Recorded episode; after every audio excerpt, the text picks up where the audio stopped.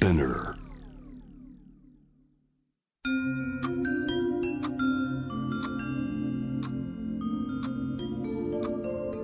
こんなこと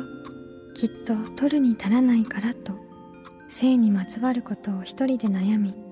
考えたことのある人たちへ。ここは気負わずに話せるお泊まり会。いつまでも終わらない会話の時間がその後の日々を支えるように個人的な思いの交換が私たちを救うのだ。私とあなたでおしゃべりを。私たちのスリープオーバー。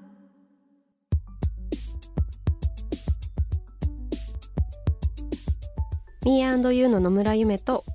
B&U の竹中真希です私たちのスリープオーバーこの番組は性にまつわる悩みや疑問を自分の言葉で自分の温度でゆっくりと心の扉を開きながら話していこう。そんなプログラムです。開放的になる夏は新しい恋が始まったりパートナーとの関係が一歩前進するそんな時期かもしれません。正しい知識を持って性をポジティブに楽しめたらいいなということで今回は思い切ってこんなテーマでいきたいと思います。コンドームの使い方。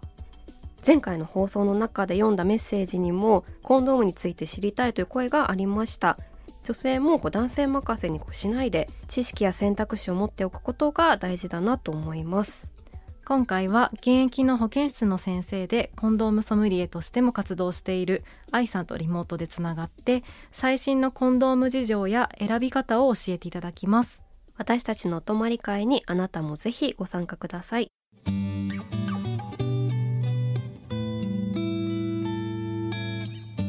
私たちのスリープオーバー今回のテーマはコンドームの選び方です。現役の保健室の先生でコンドームソムリエとしても活動されている愛さんとリモートでつながっています。よろしくお願いします。よろしくお願いします。愛さんは保健室の先生でいらっしゃるということなんですけれども普段はこうどういうお仕事をされているんですか、そうですね。あと、まあ、保健室にいて、基本的には、まあ、怪我の応急処置だったりとか、えー体調不良の生徒の対応だったりとか、まあ、健康診断やったりとか、そういったことをやってるんですけれども、えっ、と、たまにですね、授業の方に出ていって、性に関する授業をやったりとか、そういったことも、はい、しています。はあ、じゃあまさに今現役で学生の方々に性教育をされたりしているっていうことですよね。そうですね。はい。ちはあょうど先週授業を、はい、やったばかりです。えー その愛さんが保健室の先生でいらっしゃってそこからそのコンドームソムリエとして活動にするようになったのはどうしてかっていうのを教えてください。そうですね。あと生徒からですね、性の相談を保健室で受けることがちょこちょこあっても、やっぱり授業の中で教えられる範囲っていうのは教科書に載ってることだけになってしまうので、やっぱりそこを教科書を超えた内容っていうのはやっぱり個人差も大きいですし、なんかこううまく、えー必要な人に情報を届けれるようななんかアプローチができないかなっていうふうに考えた時に、今の子供ってもうわからないことがあった時にググるってことをしないんですよ。検索しない？をしないあそうなんです。しないんですね。はい。じゃあ何何でこう見てるかっていうと SNS の検索を使って調べていくので例えばブログとかにまとめていたりとかしてもやっぱそういなんかこうインスタとか、えー TikTok とかそういったところの中にこうすりこう滑り込んでいかないと情報として拾ってもらえないというかそれで、はいまあ、コンドームをきっかけに正しい情報にたどり着いてもらえるような、まあ、そんなきっかけになったらいいなと思って、コンドームソムリエっていうアカウントをインスタグラムとツイッターで始めたのがきっかけです。えー。えちなみにあの教科書ってあちょっと私がうろ覚えっていうのもあるんですけど今の保険の教科書ってコンドームについてはなんかどんなふうに書かれてることが多いんですか？そうですね。基本的にあまり変わってはいなくて、えっ、と、初めて教科書でコンドームが出てくるのは、中学校の保険の授業、まあ、保険の教科書ですね。でえっと、年齢にすると15歳、中学3年生の保険の授業で、最初は性感染症の、えー予防アイテムとして紹介されます。はいただ、避妊具としては紹介がされないので、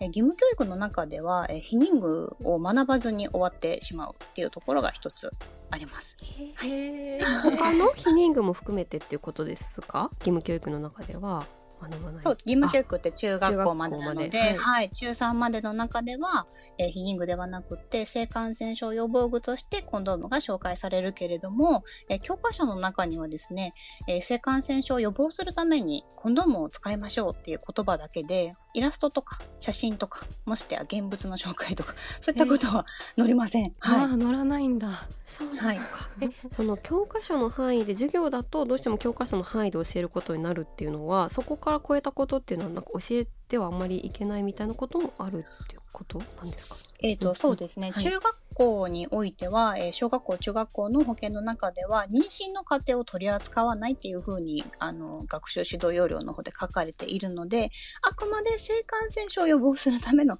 アイテムとして紹介はするけれども、えーそうです。あの、妊娠だったりとか、ましてやその中絶だったりとか、まあ、そういったことは高校に行ってから学んでくださいねっていう感じなので、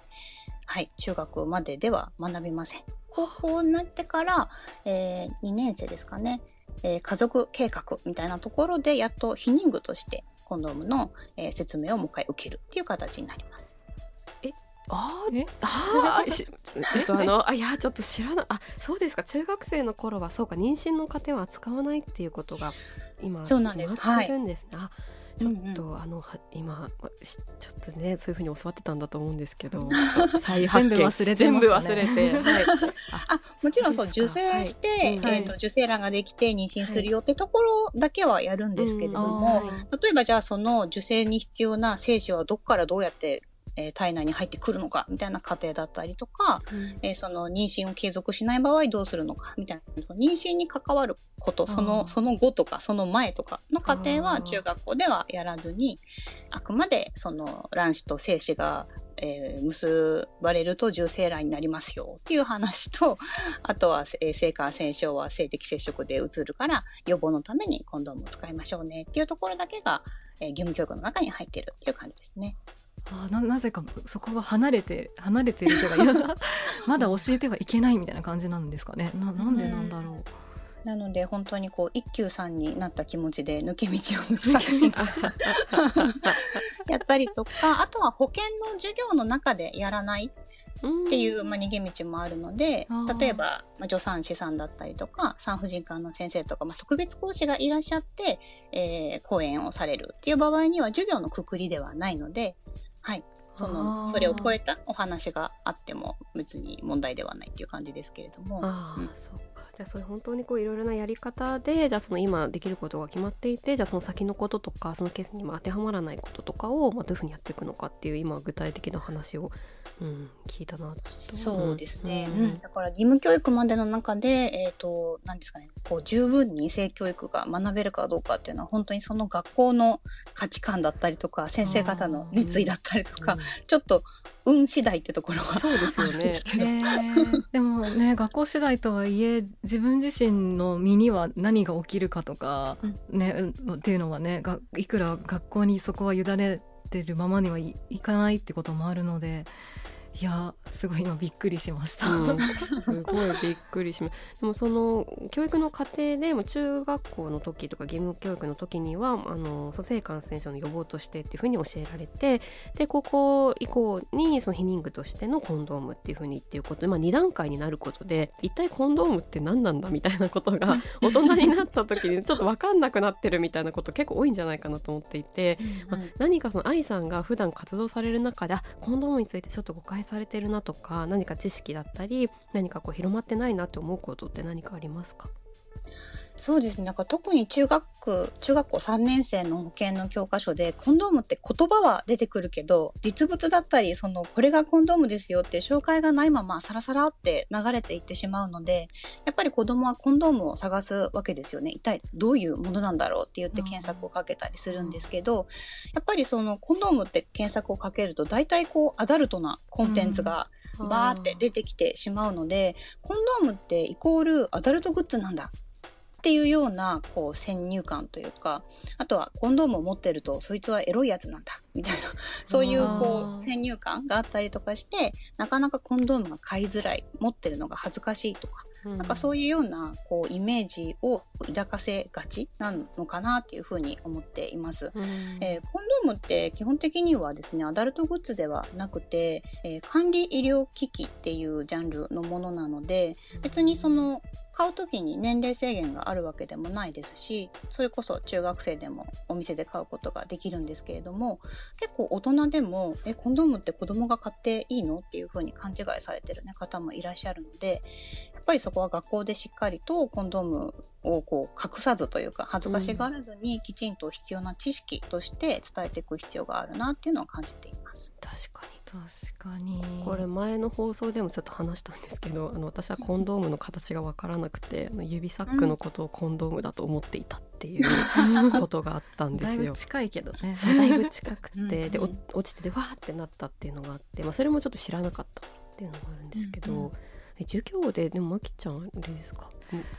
でたりしました？とわからない、いろんな記憶が混じってしまっているのかも。そういう漫画を読んだとか そういうドラマを見たとかで自分の記憶にすり替わってるのかもしれない。ですけど、でもやっぱりなんかさっきエロいやつって言われるみたいになんかこうコンドームの話とか中高でするとえなんか経験済みなのみたいななんかそういう話になんかこうひそやかな姫やかな話風の話題になってってしまって なんかあんまりこう真面目にえそれってこういう例えば性感染症のリスクをこう抑えるよとか避妊の効果はこうだよみたいな風な議題として話した記憶はないなって思いました。うん本当にそうですよね。それってその例えばこうジェンダーによって意識が違ったりっていうのもあったりしますか？先生が普段教えてる中で。ああ、どうなんでしょうね。やっぱりでも、こう、先輩とか友達からの聞いた情報が、こう、伝統のように、こう、下ろされてきてるような感じがあるので、うんやっぱりコンドームをつけないことが当たり前で、つけるやつはちょっと、なんかこう、冒険できないやつみたいな、この印象みたいな。ので、なんかこう、つけない方がステータスじゃないけど、なんか変な常常識というか、なんかそういうのがこう、教える前からすでに根付いてしまってるなっていう感じはしましたね。うん。でもなんかそういうムードありましたよね、うん。自分たちのなんか過去を振り返ってみると。うん。そうですね、なんかつけるのなんかむしろ真面目というかなんかあ感そうそうそうそう。じでみたいな。なんでそういう風に言われてたんだろう。確かに。なので、なんかこう、アダルトコンテンツとかでも、つけるよりもつけない方が気持ちいいっていうような、こう、印象を抱かせるような描写があったりとか、まあ、演出だったりとかがやっぱりあるので、こう、アダルトコンテンツって基本的に未成年が見れるものではないんですけど、やっぱりそれはこう、あれはフェイクで、まあファンタジーであって、リアルはそうじゃないっていう、やっぱ分別がつくことによって楽しむものだなと思うので、ややっぱりその初め、あの経験がない子とかがそれをおお手本代わりというか、教科書代わりに使ってしまうのはちょっと危険だなっていうふうに思っています。うんおっしゃる通りですね。でもなコンドームをこう選ぶときにコンドームを購入するのがこう男性が購入することが多いのかそれとも女性もなのかなんかど今どういう感じのその学生の方々とかと話している中でなんかどういう感じが多いのかなっていうのがちょっとわからないなと思ったんですけど。そうですね。なんか若い、若者っていうよりは、もうなんか、こう最初に自分が買えたかどうかみたいなところで、大人になっても、こう、買えない人って男女問わずいるなと思うし、まあつけるのは男性だなと思うんですけど、でも、やっぱりそのコンドームをつけた反対側っていうんですかね、反対側は女性の粘膜に触れるものなので、やっぱりこう、もっとその粘膜に触れる側の人がもっと自分の好みだったりとか、なんかそういった要望を出してもいいアイテムなのに、なんかうまくこう、それが伝わっていないなっていう感じがするんですね。た例えば、こう、肌につける化粧水とか化粧品とか、あとはまあ髪の毛、シャンプーとか、ヘアトリートメントとかってすごくこだわって、いろんなものをこう選ばれたりとかするけど、そんなとこよりももっとデリケートな粘膜に触れるコンドームは、なんで何でもいいっていう風に、こう選ばないのかなと思っていて、うん。そのもっとデリケートなのね、例えば素材が合う合わないもあるだろうし、こう、ゼリーが合う合わないとかもあるだろうし、その、こう、摩擦で擦れて傷ができやすいって人だったらゼリーが多めのものを選んでみるとか、やっぱりその痛くないこうセックスをするためにもっとこう自分のこう相棒としてコンドームを選んでもらえたら、なんかセックスがね、ちょっと苦痛だなっていう風に感じる人も、なんかそれを和らげるアイテムになると思うので、私はなんか確かに男性に装着するものかもしれないけど、もっと女性が自分のために選んでいいのになっていう風に思っています。相棒。確かに。相棒ねなんかそのさっきのその例えばその知識だったら実際コンドームがどういうものかっていうものを実感でこう分かる前になんかこう例えばアダルトグッズのように思ってしまうとかっていうところでなんていうかすごいコンドームの役割がこう軽んじられていると感じることが こう自分としてはあるあったというかなんかそのそういうつける手間というかその時間になんていうかこう勢いが冷めちゃうとかさななんかそういいうすごい雰囲気的なうん。なんか部分とか、なんかつけない方がかっこいいとかさ、うん。間違ってるんだけど。間違ってんのにつけない方が本気みたいな、なん。本当なんなん間違ってるよね。間違っている。すごい間違ってでも実際そのじゃあその性感染症のこととかも本当に触れることであの何かそういう可能性があることとか、まあ、例えば避妊であったりとか本当にこうなんて言うんですか？実際すごく何なんて言うんだろう？影響があるものというかもう自分のお互いの体にとって考えなきゃいけないことがあるのになんかもっとその何？雰囲気みたいなもので止まっちゃっているこのの状況、まあ、変わってきてるのかなっていうのをなんかすごい本当なんでなんだよってなりました。ねなんか、まあ、一つは例えばなんかコンドームをつける、つけてっていう提案をすることによって、それを拒否されたり、あとはそれを、うん、提案することによって嫌われたらどうしようっていうその不安みたいなものが強くって相手にこう自分の思いをこう伝えられないで、えー、つけないのをこう我慢してしてしまうっていうケースが割と多いのかなと思うんですけど、うん。でもなんか基本的にセックスそのものっていうのはこう信頼してるとかあとその自分が好きな相手とするっていう人が多いと思うのでこうなるべくその自分の不安材料を手放した方がいいセックスができるはずなんですよね。うん。確かに。なのにコンドームをつけないで妊娠するかもとか病気をもらうかもっていう不安を抱えながらするセックスってなんかこういいセックスを10だとしたら、うん。ぜもう5とか4とかすごいこう、うん。クオリティ的にはひ低いと思うんですね。そこでやっぱり慣れてしまうと、まあセックスだからそういうトラブルが出てくるのはあるかもしれないけど、他のこうコミュニケーションでも相手にこう、なんていうか嫌われたらどうしようと思って言えないことって多分同じようなことが他の場面でも往々にしてあると思うので、なんかこう対等なパートナーシップを築くっていう風な意味でも、やっぱ自分の意見を伝えれた方がいいし、うんそういうようなこの関わり方を学ぶっていう、そのなんか一つとして、こう、ちゃんと自分の意見を伝えれるようになっていくといいのかなっていうふうに思います。うん。本当にそうすぎる。なんかこうその場の勢いとかでこう後で解散した後とかにあれなんかどうしよう妊娠するかもとか、うんなんかあの時はムードに任せてしまったけどみたいな経験、まあ、個人的にもなんかあるしなんかそういう経験でねすごく不安ですよね。であれば、クオリティがよりこう不安材料がない方がいいふセックスができるみたいなのは本当そうなってってほしいなっていうふうに すごい思いました。なんか多分ずっとこう、私たちのもっと前の代から女性っていろんなことを我慢してきたりうん。したから、なんかそれがちょっとデフォルトみたいになりつつあって、なんかこう、なんですかね、こう女性がこう何かを主張していくっていうよりは、こう言いなりになってる方がこう美しい形みたいな風な、こう呪いをかけられてるところが、うん。我々ってちょっとあると思うんですけど、やっぱりこう一人の人間として、こう自分がしたくないことはしたくないって言っていいと思うし、やっぱりこう男女っていうんじゃなくって、一人の人と人っていう関係性で考えたときに、やっぱり片方に無理が生じる関係っていうのは長続きしていかないと思うので、なんかこう、コンドームをきっかけに、私はなんかつけるつけないじゃなくって、こう、いくつかこう用意しておいて、どれを使うっていうような提案ができるような、なんかそういう話し合いができるような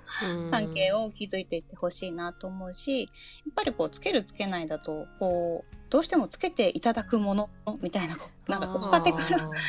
仕立てにこうお願いするようなこうスタンスを自分で作っちゃってるところがあると思うので、うん、まあ、そうじゃなくてもうどれを使う、まあ、使わないっていう選択肢はそもそもなくって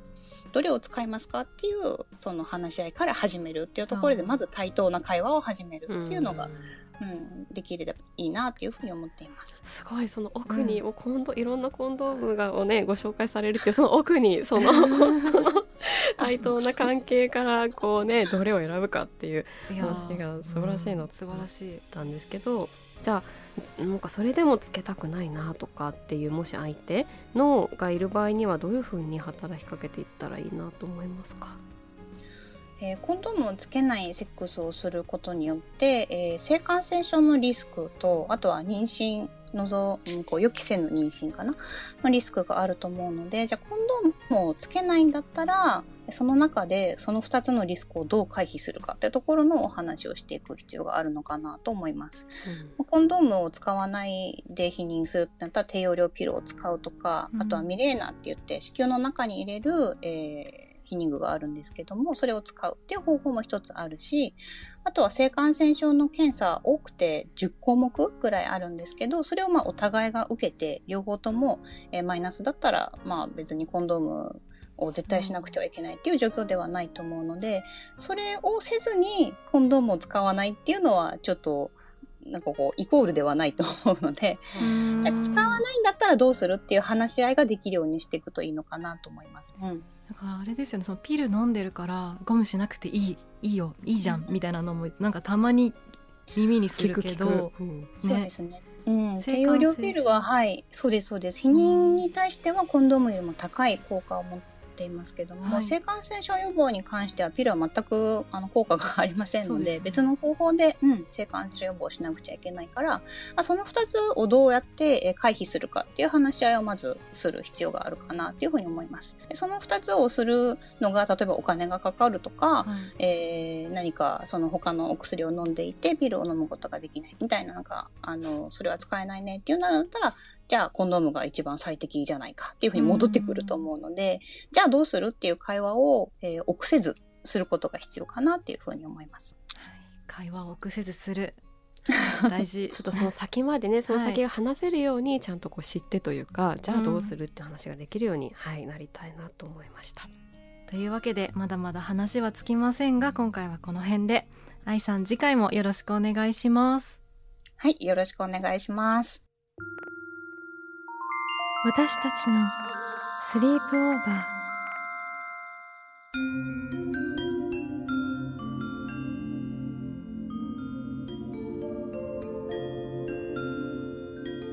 私たちのスリープオーバー。今回はコンドームの選び方をテーマに現役の保健室の先生でコンドームソムリエとしても活動されている愛さんにリモートでお話を伺いました。はい、こうコンドームって言葉自体はさ、うん、よく出てきますけれども、ね。うん、コンドームについてここまで話し合ったことはなかったですよね、うん、2人で話したりとかもねコンドームについてこんなにピンポイントまあ話すけどでもやっぱ知らないことがたくさんあるからね、うん、やっぱりここまで考えたことがなかったなと思ったんですけどなんか性教育の過程の話も伺って、この番組でも性教育、ね、について、まあ、日本の性教育でもっとあの広く学べたらいいなみたいな話もすることもあったかなと思うんですけれども、うん、改めて中学校とか義務教育の時には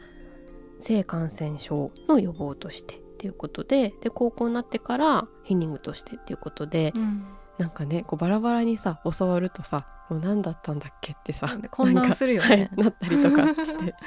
ね、あと実物をねなかなか見たことなかったりすると、こうちょっと違ったところから正しい知識じゃないものが入ってきちゃったりとかいろいろあるなと思いまして。あとなんかそう、うん、我慢がデフォルトみたいな感じの、うん、こう風潮みたいなのやっぱすごくあって、うん、こうコンドームつけない方がステータスみたいな風潮っていうのは確かにこう感じてきたなっていうのはあったので、そういうねことではなく、うん。もう不安をなくしてうんより良いセックスをしていこうっていうところすごく大事だなと思いました。本当にそうなんですよね、うん。なんかこの番組でも不安なまま結構それでもいいじゃんって性のこと進んでいくことがなんか良しとされてきたところあるけど、うん。安心している方が気持ちよかったりとか、うん。より自由に行うことができるっていうことはもっとこう伝わっていった方がいいというか、ことだなってすごく思いますよね。はい。次回も愛さんと一緒にスリープオーバーします。皆さんは性について悩みや疑問はあるでしょうか？番組の感想や今後特集してほしいこと私たちのスリープオーバーのホームページからメールでお寄せくださいメールをご紹介させていただいた方には番組オリジナルステッカーをプレゼントしますのでお名前と住所の明記をお忘れなく。私たちのスリープオーバーは毎週金曜日配信。さらに JWAVE のラジオでもお聞きいただけます。毎週金曜日深夜1時30分から。FM81.3 JWAVE こちらもぜひチェックしてください。気負わずに話せるお泊まり会次回も私とあなたでスリープオーバーしていきましょうここまでのお相手は Me&You の野村夢と竹中真希でした。